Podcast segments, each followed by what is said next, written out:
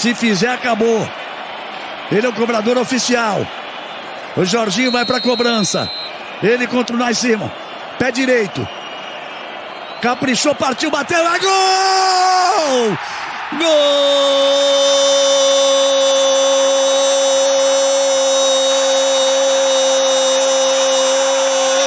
Forza Itália! É da Itália!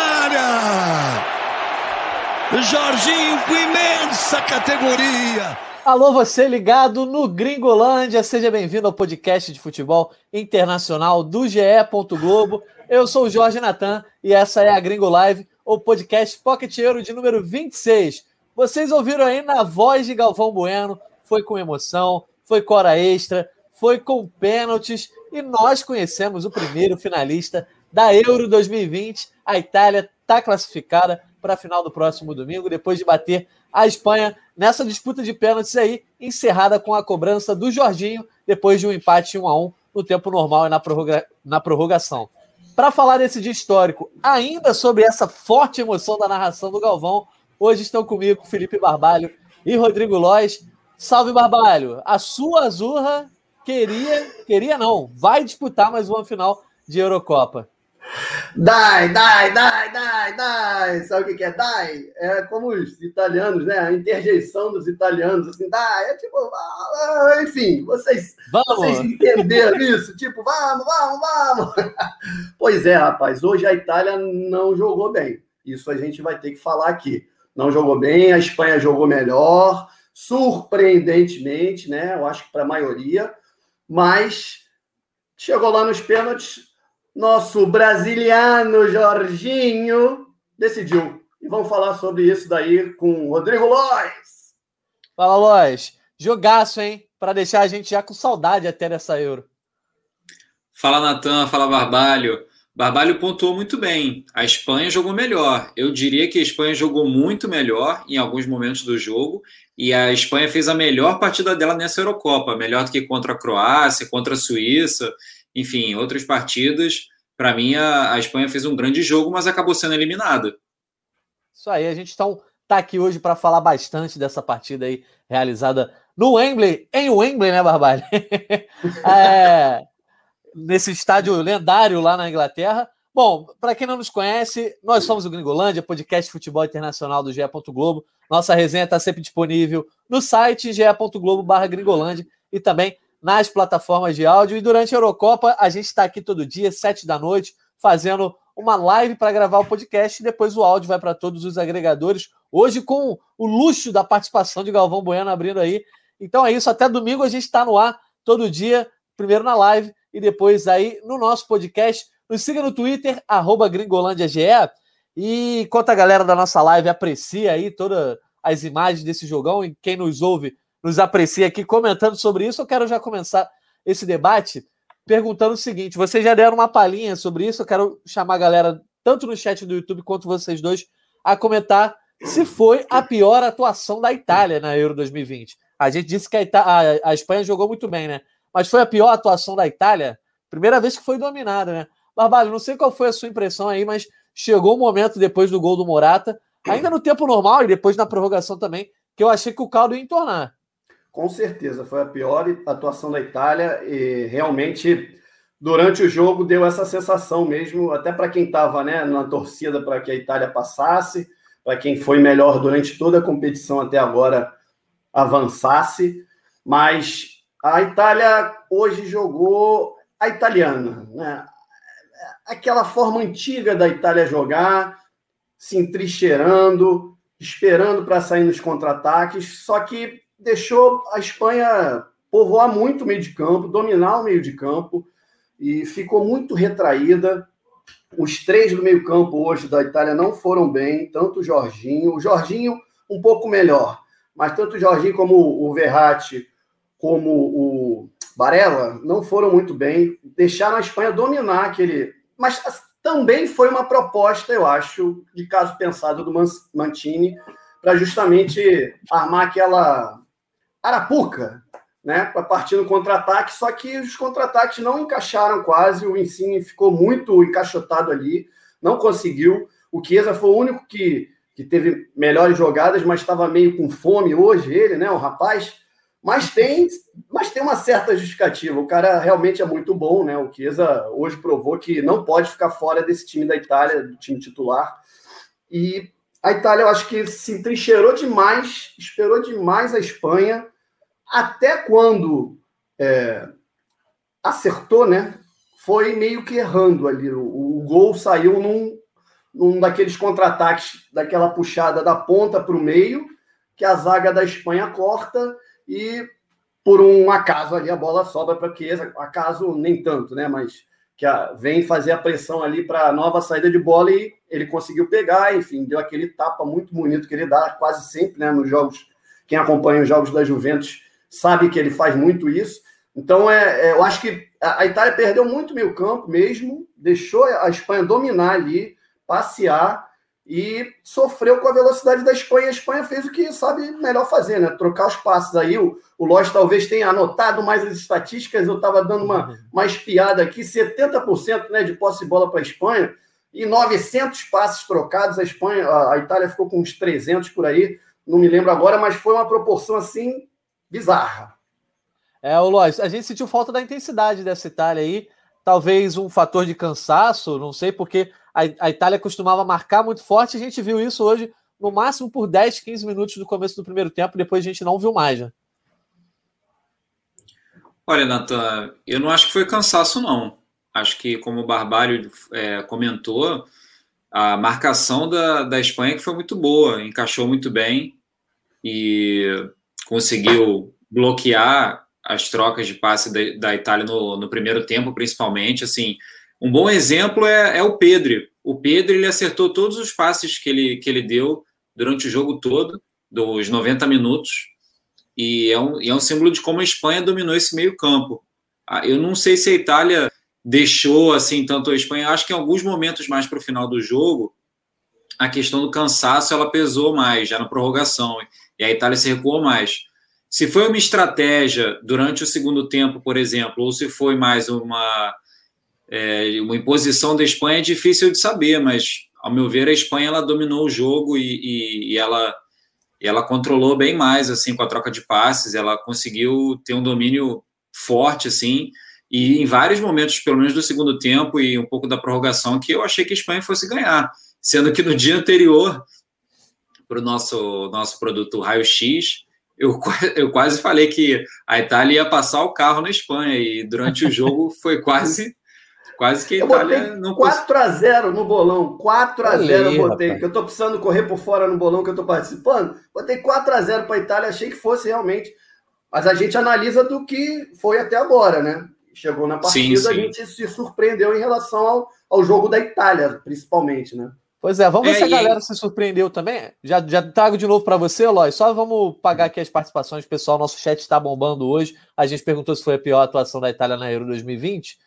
Vamos ver a opinião de todo mundo que está acompanhando a nossa live. O Gabriel Santos dizendo que não acreditava muito na Itália. É um dos poucos que não estava acreditando muito na Itália, como o Lodge mesmo disse no Raio X. Aí todo mundo, né? Lodge, Barbalha e Alain votaram na Itália. Eu também votaria. José Leonel de Souza. Espanha jogou muito bem a Eurocopa eu não considerei que jogou muito bem. Não, a gente vai falar daqui a pouco mais sobre a Espanha. E aí eu pergunto para o Lois e para o Barbalho o que, que, eles acharam. Márcio Guzmão, MPB, sempre conosco aqui. Acreditei muito na Itália desde a fase de grupos. E vai calar o Wembley caso pegue a Inglaterra. Realmente, se a Inglaterra avançar e a Itália vencer, vai ser uma coisa de silêncio sepulcral. Pedro Lara Miranda, sempre conosco também. Ouvindo o Gringo Live, jogando modo carreira com o Real Betis. Tem coisa melhor? Não tem coisa melhor, até porque eu ouço podcast jogando FIFA também. Tamo junto nessa, Pedro. Acho que por enquanto é isso. Não, tem o Marcos Sá aí, ó. Segura o Barbalho aí. Antidoping nele. Olha aí. É teu amigo Barbalho. Domingo é, ele vai chorar, vai dar de na máquina. É aquele zagueiro de Araque que jogou comigo. Agora eu já falo que é de Araque. Tá certo. Ô, Lóis, fala que você ia comentar sobre, sobre a Itália. Não, só complementando um pouco dessa, dessa diferença da, da Itália para a Espanha, como o Barbalho pontuou, em vários jogos a gente viu a Itália com um domínio grande, né?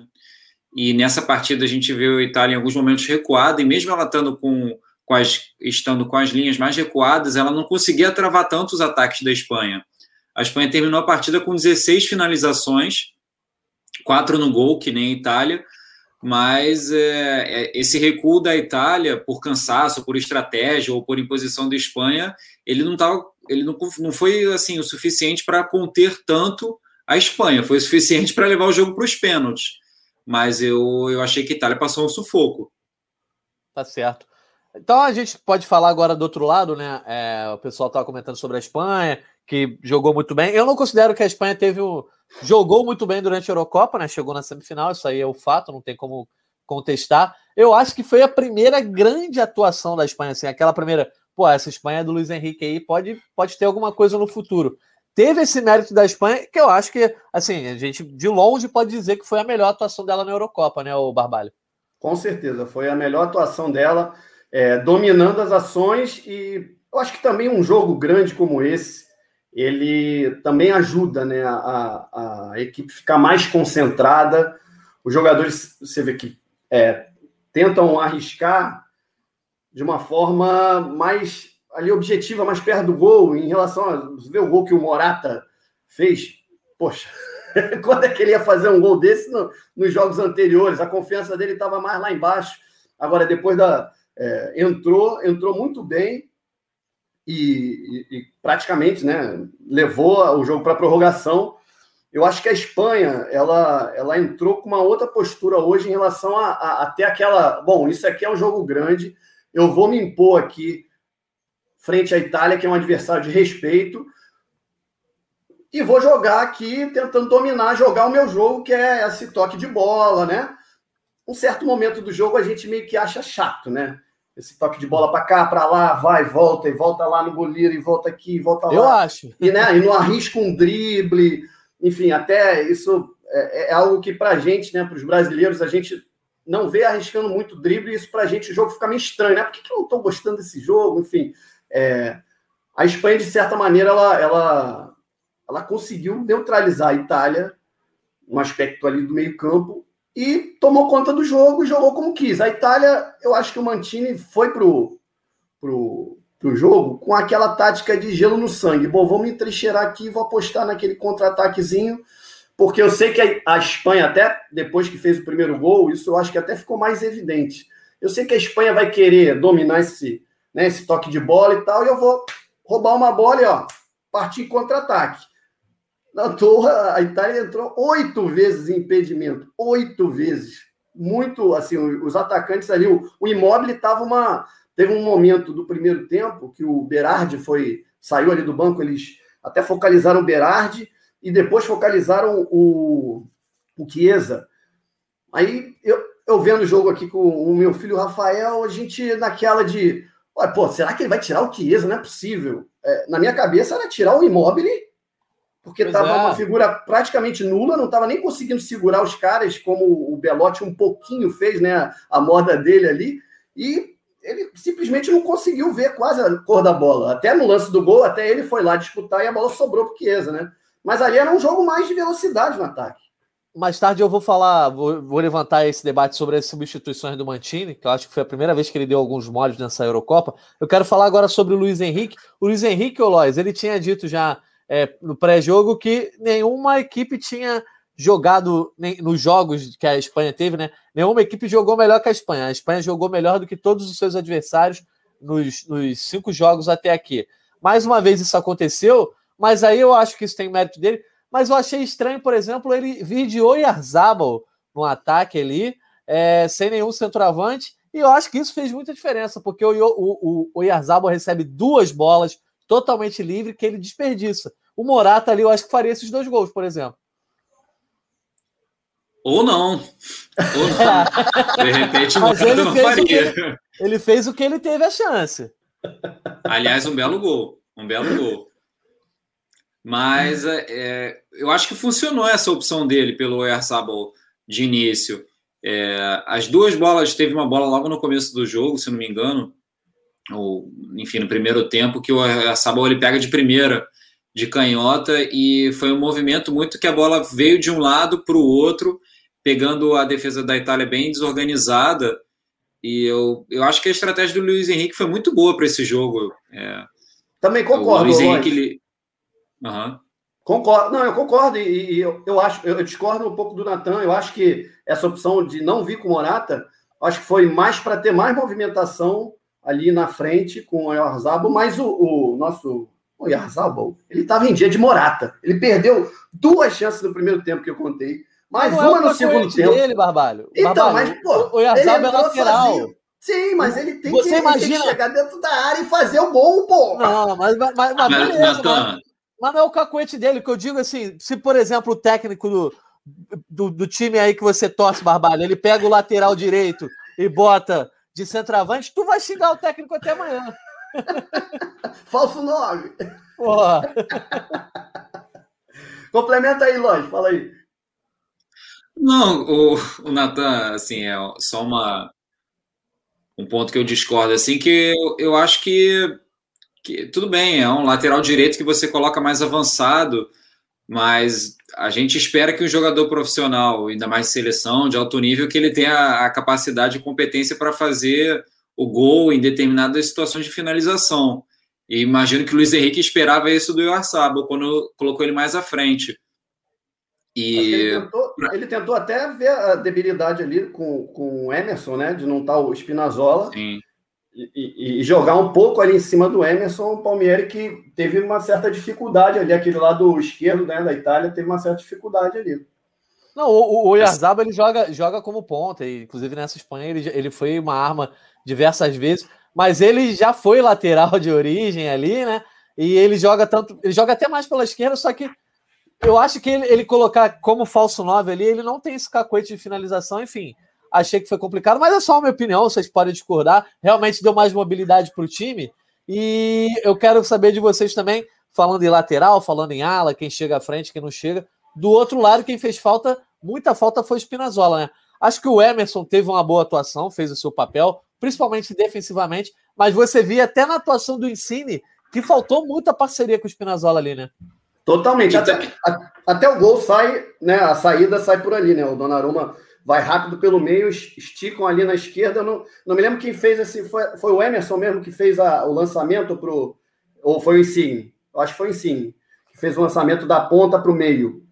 Não me recordo agora. Eu só Enfim, recordo o Donnarumma saindo rapidinho ali. Para mim foi o. Ele deu logo parte, no meio ali, né? Foi a parte chave do lance. Né? Isso, é. Ele ligou logo contra-ataque ali. Alguém estica na esquerda e da esquerda, eu acho que é o Insigne, que abriu na esquerda e joga ali para o meio. É, ó, vamos, vamos. Quem tá vendo a live vai ver, olha aí. Quem tá, não tá pode entrar depois e tal, ver. É o Insigne que dá aquele. É o Insigne que dá o tapa. Né? É. É, aí o imóvel vai, a bola sobra, o Chiesa dá aquele lance sensacional. Então, é, mas eu acho que o, o Emerson teve essa dificuldade de, de, de jogar ali. O Insigne sentiu a falta do Spinazzola, com certeza. Isso, é, sem dúvida, porque o Spinazzola é o cara ali que é um é um dos melhores da Itália até ele se machucar. Teve partida que ele foi até o melhor em campo, né? Eu não me lembro, não me recordo qual foi, acho que foi nas oitavas contra a Áustria.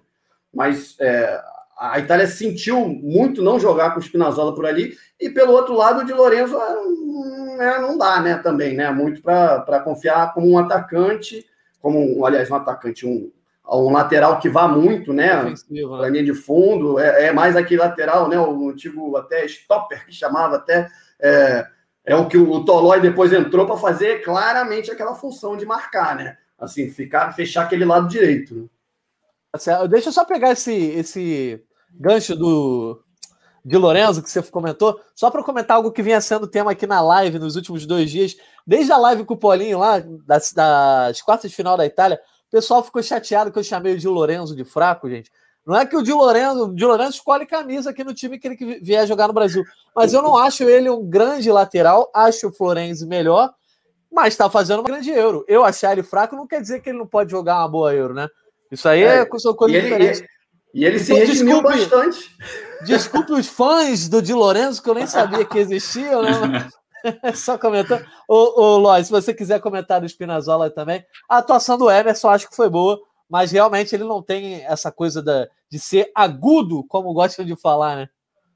Não, é, complemento o que o Barbalho falou, é, não é só a questão assim, o Emerson fez uma boa partida. O Spinazzola, na minha opinião, ele era o melhor jogador da Itália na Eurocopa, até ele se machucar. Com, não sei se com uma grande diferença em relação ao segundo, mas para mim ele era o destaque da Itália na Eurocopa. Então, você perdeu seu principal jogador faz diferença.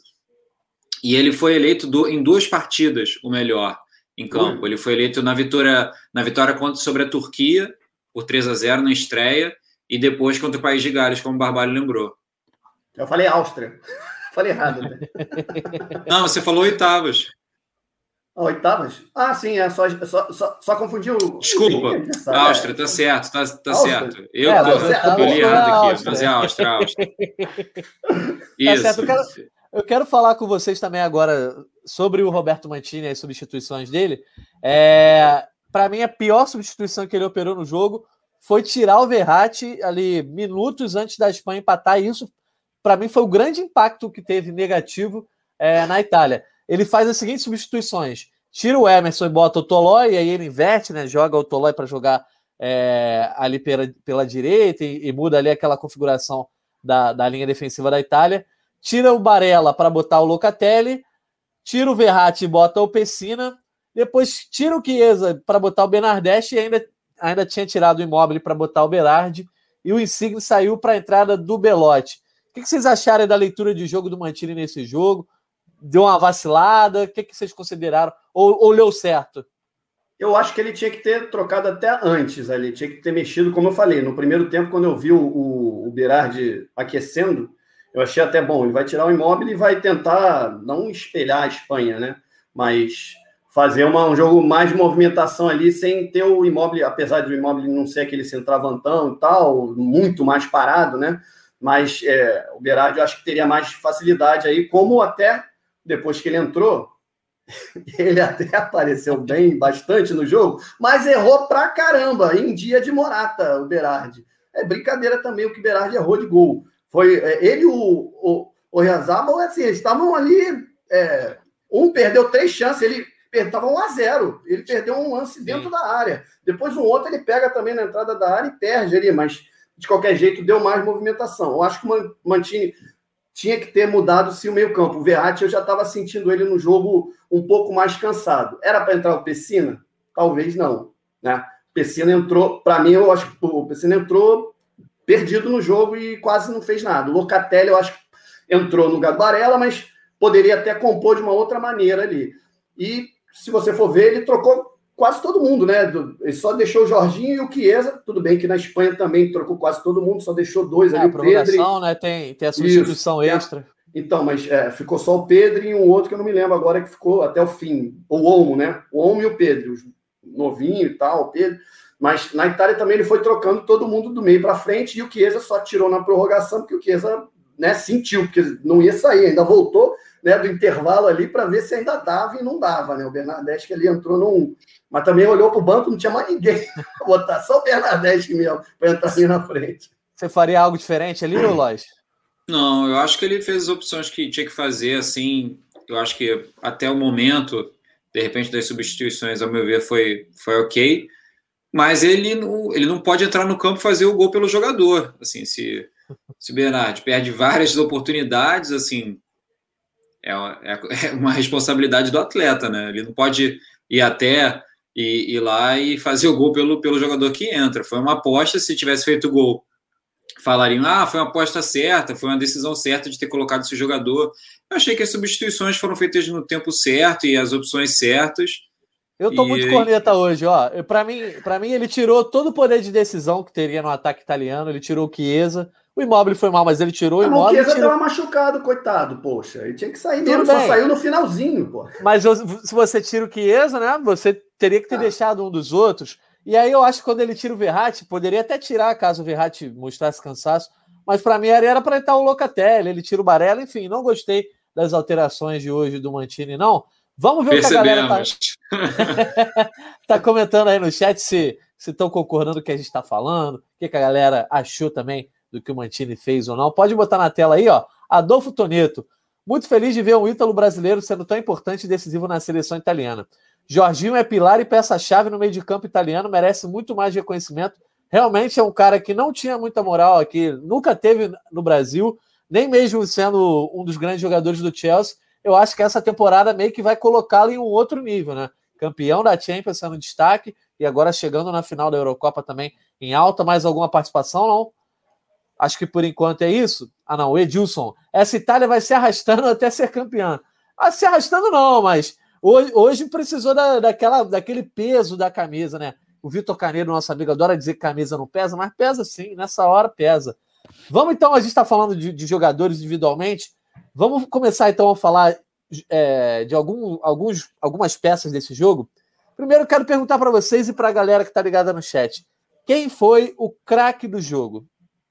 Não é uma pergunta fácil, não teve nenhum enorme destaque, nem nenhum cara que chamou o jogo para si. Nenhum dos dois goleiros também, assim, pegaram três pênaltis, né? Enfim, qual, quem foi o craque do jogo aí, Lois? Pela UEFA, pelos observa observadores técnicos da UEFA, foi o Chiesa. Eu acho que eu concordo com eles. Eu acho que eu vi o Chiesa um pouco mais destacado. A gente geralmente escolhe o, um jogador do time que avançou. Eu escolheria o Chiesa. Acho que foi o principal destaque, sim. Ao meu ver, o Donnarumma também fez algumas intervenções bem importantes. Eu ficaria entre esses dois jogadores. Não vejo, porque no meio-campo ali também a Itália, como ela foi muito dominada, principalmente no primeiro tempo, eu não escolheria alguém do meio-campo. Eu ficaria ou entre o Chiesa ou entre o Donnarumma.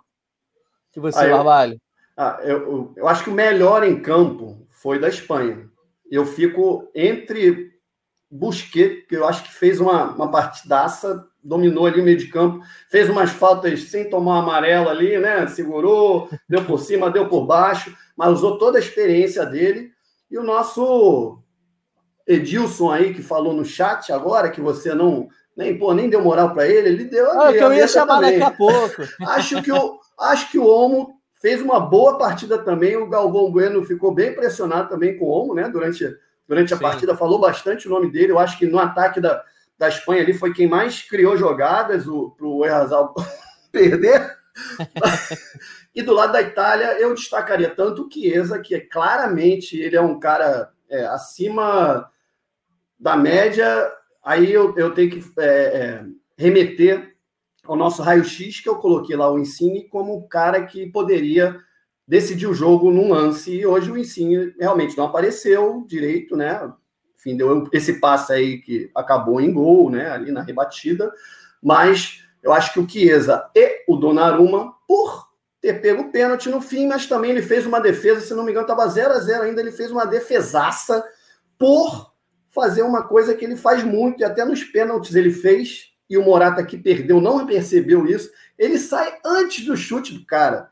Ele, ele não reage, muitas vezes ele sai antes do chute do atacante. Tanto que quando ele toma o gol, você vê que ele cai para um lado e o Morata põe naquele canto que não seria nem tão natural, né? Ele entrando ali em velocidade podia meter o sapato ali no, no, no canto oposto, né? Pegando de canhota ali, mas ele dá só o totozinho e o Donnarumma cai para um lado. Então, assim, o Donnarumma tem essa característica de, às vezes, dar uma saidinha antes. No, no jogo anterior, ele defendeu uma cobrança de falta, não me lembro exatamente de quem foi, mas ele foi lá no cantinho também, porque ele estava encoberto ali, a falta próxima, ele já, já foi pulando ali naquele lado que ele já meio que né, percebeu que não foi por cima da barreira, já se adiantou, e por ser um goleiro muito grande, isso é realmente faz diferença. Então, Donnarumma e Chiesa do lado da Itália, e Olmo e, e, e Busquets do lado da Espanha. Não, quero um só. Quero um nome que eu vou chamar a galera, a galera um nome só. É, que nem então vamos de Chiesa.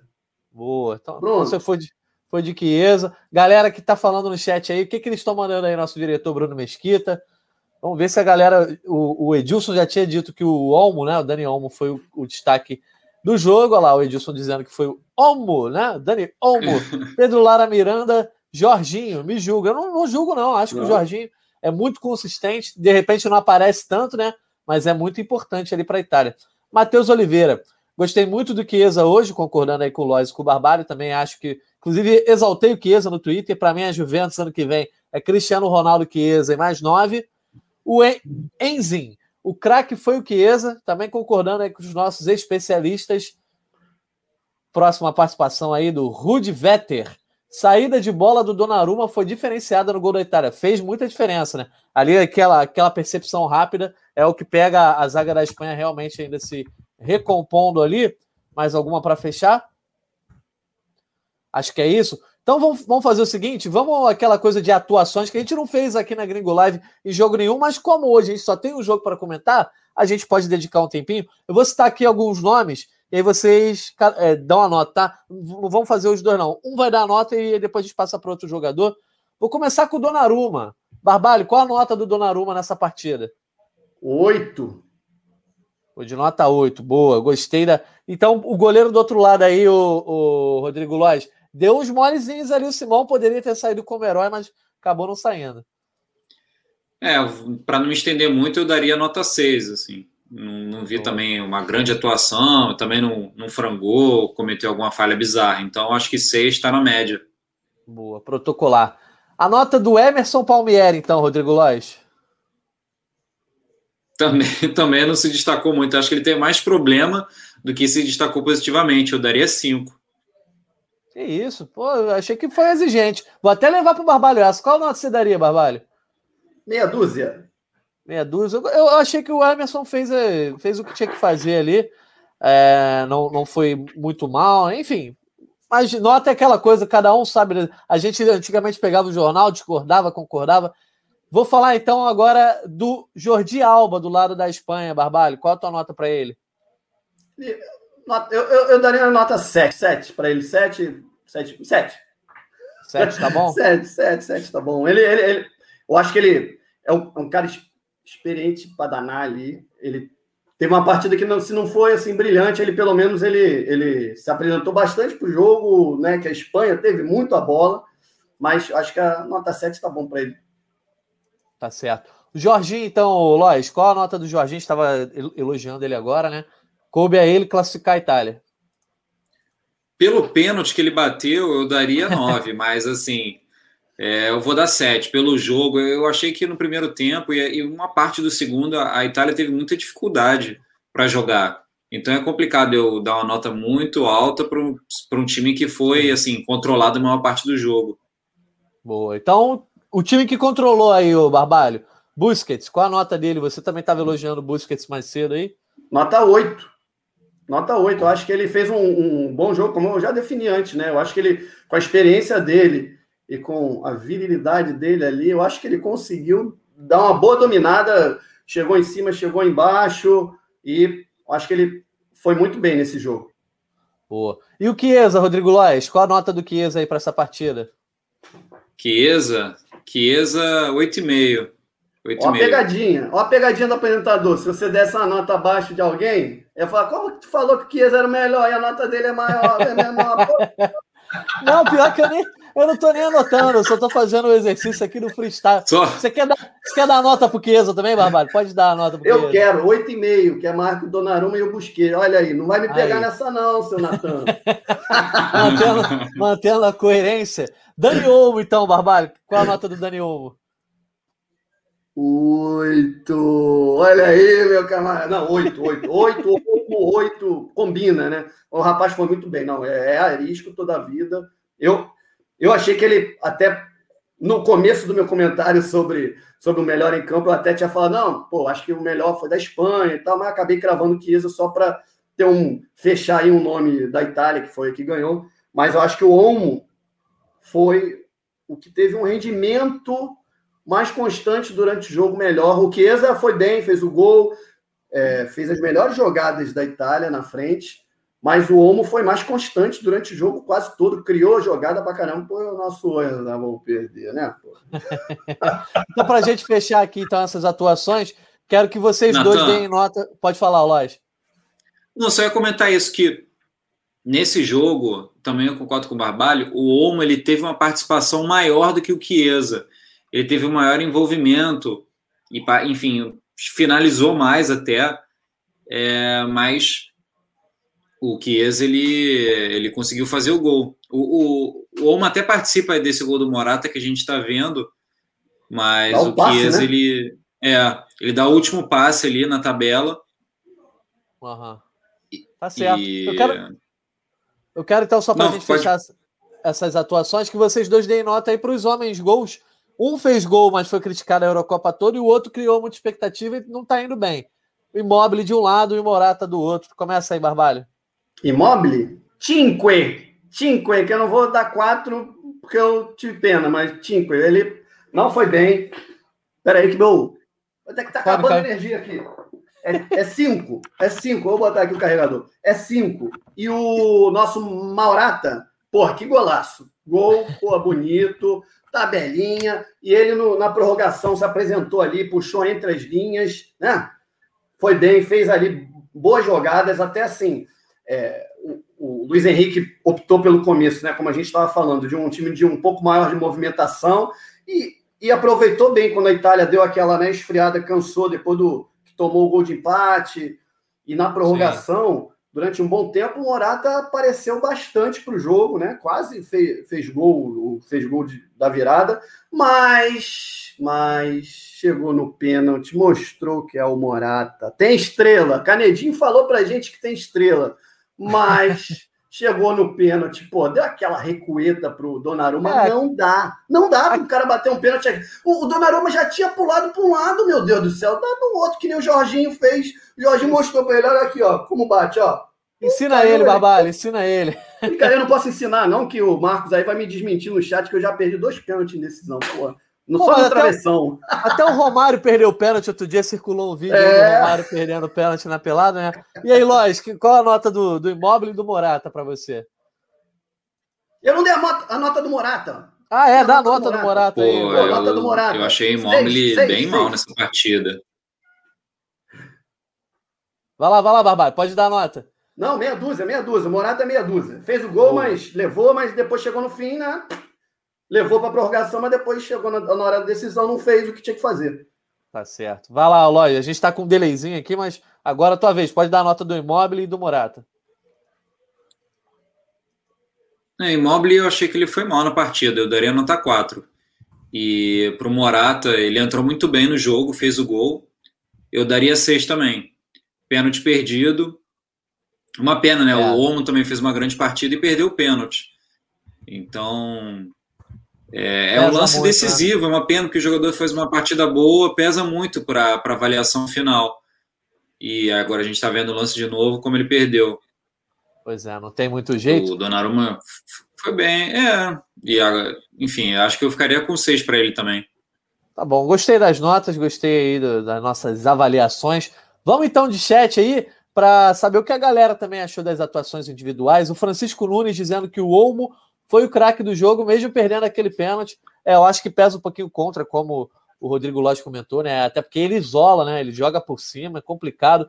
Próxima participação aí. Matheus Brito, goleirão não falhou no gol do Morata? Achei que não. Vocês acharam? Um de vocês achou? Não. não. Como eu falei, como eu falei, ele, ele é, é aquilo do Donnarumma. Ele muitas vezes ele tenta adivinhar para já chegar na, em bolas que a gente acha que ele não, não vai chegar. Não, não vai chegar ele tentou fechar o chute que eu acho que seria o mais o mais é, normal ali do Morata encher o pé e dar um. Mas o Morata foi muito bem no lance ali, deslocou. Dá um chute cruzado, né? Pois é, é ele, ele, tentou achar que foi isso, mas foi no outro. E foi mérito do Morata também. Diogo Leonardo, o craque do jogo foi o Jorginho. Jorginho, então, brasileiro aí, é, é, agradando muito a galera. Marley Santos, o Tite deve estar pensando: eita, Jorginho, ah, se eu pudesse. Realmente, né? Sempre tem essa coisa quando algum brasileiro se destaca em outra seleção. Mas o Jorginho, acho que nem teria muito essa possibilidade, né? Que ele fez a carreira toda lá fora, né? Basicamente nunca nem foi cogitado aqui na seleção. Eu cheguei, eu cheguei até a levantar, levantar essa bola no, no raio-x ali no finzinho do meu comentário, quando eu falei sobre o Jorginho. Falei, pô, caberia muito bem na seleção brasileira se, né? Sim, sem dúvida. o caso. Mas ali, ele Casemiro ali, ah, meu Deus do céu, muito melhor. Foi, ia voar esse meio de campo. Mas então, agora vamos olhar para frente, né? A Itália vai aguardar o vencedor de Inglaterra e Dinamarca, que se enfrentam nessa quarta-feira, quatro da tarde, também no Wembley, jogo que você vê ao vivo no Sport TV. A Itália vem de duas prorrogações aí. Nessa final de domingo, vai ter um dia mais de descanso. Vocês acham que a parte física pode ser uma preocupação grande aí para o Roberto Mantini? Eu acho que hoje o time é, é, sentiu mais do que até na, na, na, outra prorrogação que disputou, que foi contra a Áustria. Uhum. É, a, contra a Áustria foi um jogo bem físico, né? A Itália teve dificuldades naquele jogo, porque esbarrou numa seleção que, que jogou um jogo bem ali, bem físico, e a, e a Itália teve um, um, certo problema, mas enfim, fez os dois gols e acabou conseguindo passar, mesmo tomando aquele susto daquele golzinho. Mas acho que a, na prorrogação, eu estava vendo ali a zaga tomando quase toda hora, né? Chiellini e Bolucci são craques, craques da zaga. Como, como escrever no, no raio-x, eles fazem, mostram que defender é uma arte. É uma arte que a gente aqui brasileiro, a gente fica muito voltado para ataque. Claro que de um tempo para cá a gente mudou muito essa filosofia, mas você defender os italianos mostra muito bem isso, e o Chiellini e o Bonucci mostram que defender é uma arte, mas, claro, a idade pesa em algum momento. Mesmo tendo experiência, aquela experiênciazinha do Bonucci de, não sei se vocês já repararam, né? Antes de a bola vir, ou quando está quase perdendo a coisa, dá só o trisquinho ali, quando né, um bom zagueiro faz, dá aquele trisquinho no atacante, tá, opa, aí, opa, saiu, pega a bola, Bonucci faz muito isso. Chiellini hoje foi bem. Até hoje teve um lance da prorrogação, depois naquele abafa da Espanha, né?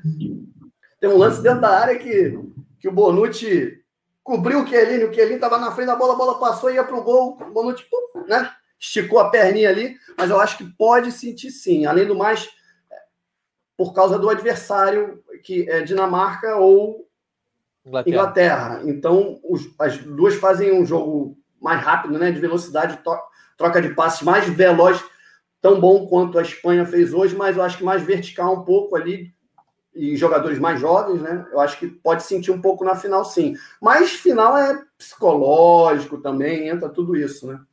E aí, Lois, situação física aí, tem pelo menos esse dia mais de descanso, né? Eu, eu, eu, eu acho que eu não concordo, não, assim, tanto de, de cansaço, eu acho que com esse dia a mais vai dar um descanso bom, assim, você tem quarta, quinta, de repente faz um treino um pouco mais pesado na sexta, e sábado já é, é assim, detalhes finais. Não acho que vai pesar tanto esse cansaço, não. Com o Barbalho terminou, é final, então você tem aquela motivação que ela dá uma compensada no cansaço, então acho que o cansaço não vai pesar muito, não. Beleza, e eu quero saber de vocês quem é que vem para essa final, né? Qual o palpite de vocês? E quem seria melhor para a Itália enfrentar nessa final? De um lado tem a Inglaterra que jogaria em casa, tem o peso de uma camisa maior, né, etc. Mas do outro tem uma Dinamarca que tá meio que no que vier lucro, não tem nada a perder. E a gente sabe, já viu isso outras vezes, que jogar nesse estilo uma final é meio complicado. Eu torço para a Dinamarca passar, até para ferrar seu bolão, Natan. eu já cravei uma finalista, tá? A Itália estava na minha final. Muito bem.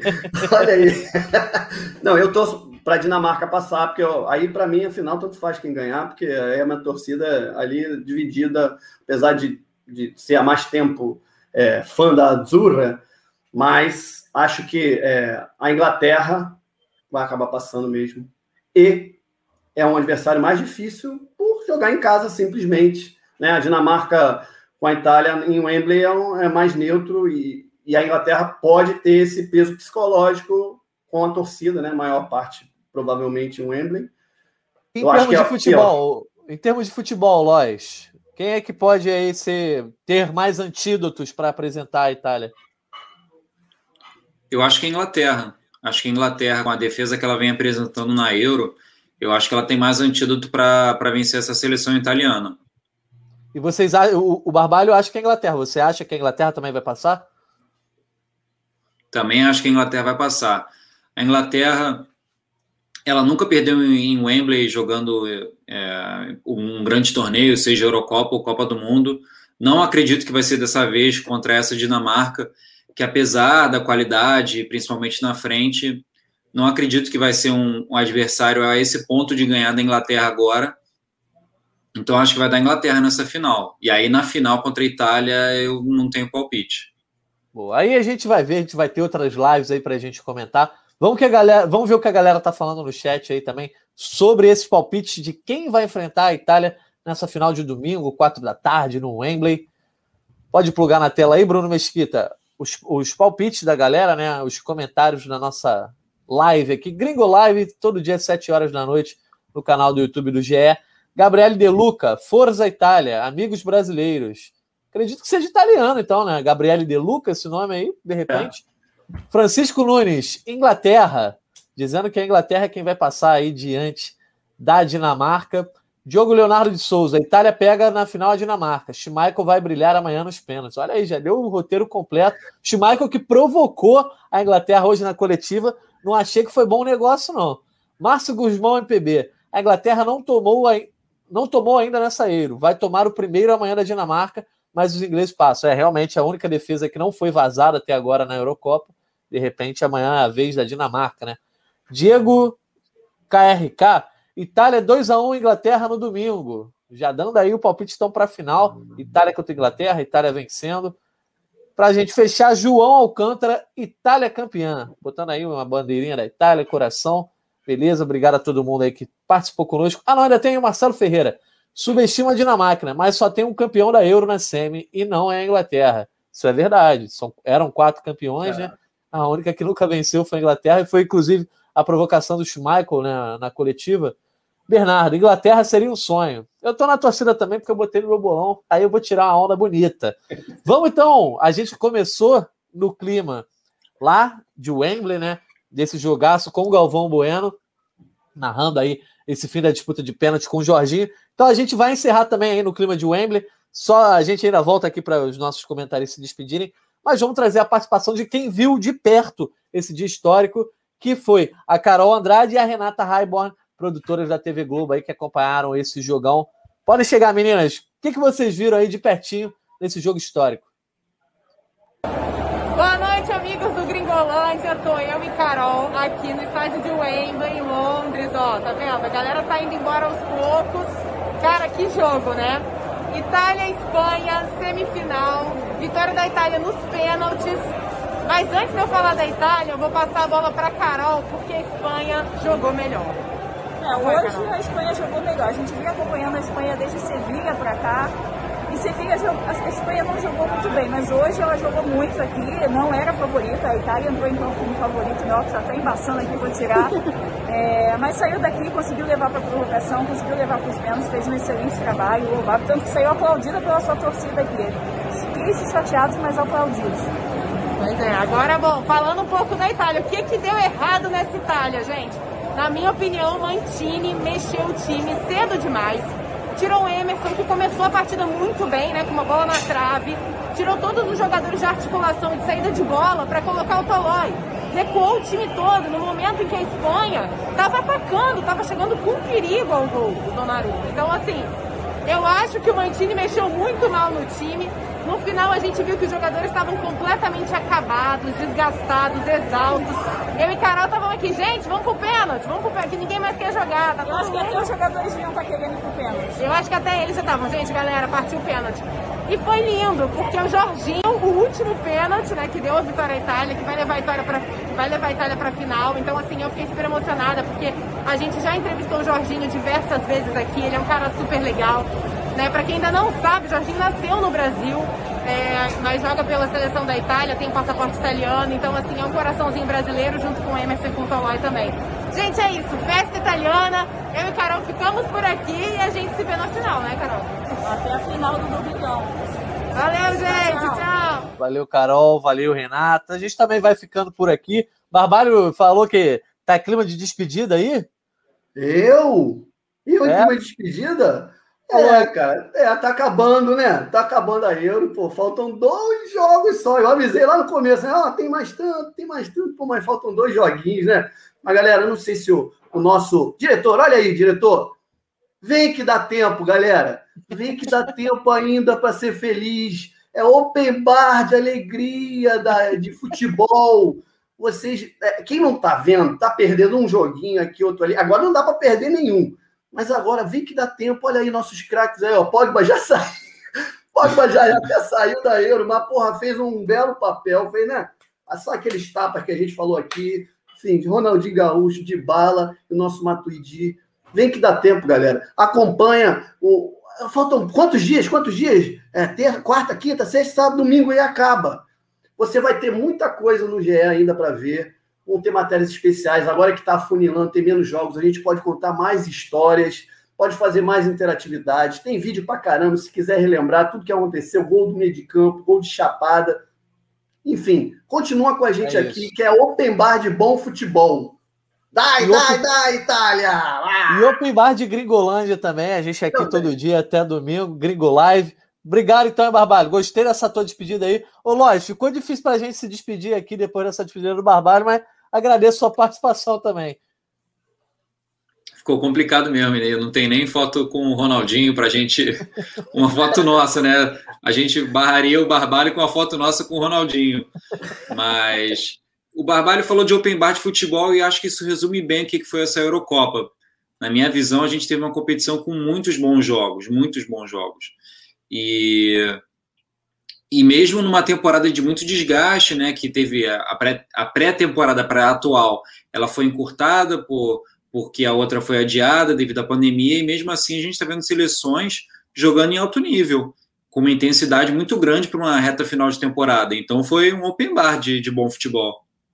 Tá certo. Open bar de bom futebol. Esperamos aí também que seja assim nessa semifinal entre Inglaterra e Dinamarca, quarta-feira, quatro da tarde. Domingo tem a finalíssima aí em Wembley. Open bar de futebol, open bar de Gringolândia. Obrigado a todo mundo que participou conosco aqui no chat do YouTube, a todo mundo que nos ouve também aí nos agregadores, já que o Gringolândia é podcast, né? A gente está aqui no, no esquema especial na live, mas a gente segue como podcast. Obrigado, Loja, obrigado, Barbalho, e a todo mundo aí, ó. Fernando Nomura dizendo que bonde. Mas o bonde está partindo, Nomura. Obrigado aí pelo carinho de toda a galera. Amanhã tem mais, amanhã tem mais. Voltem amanhã.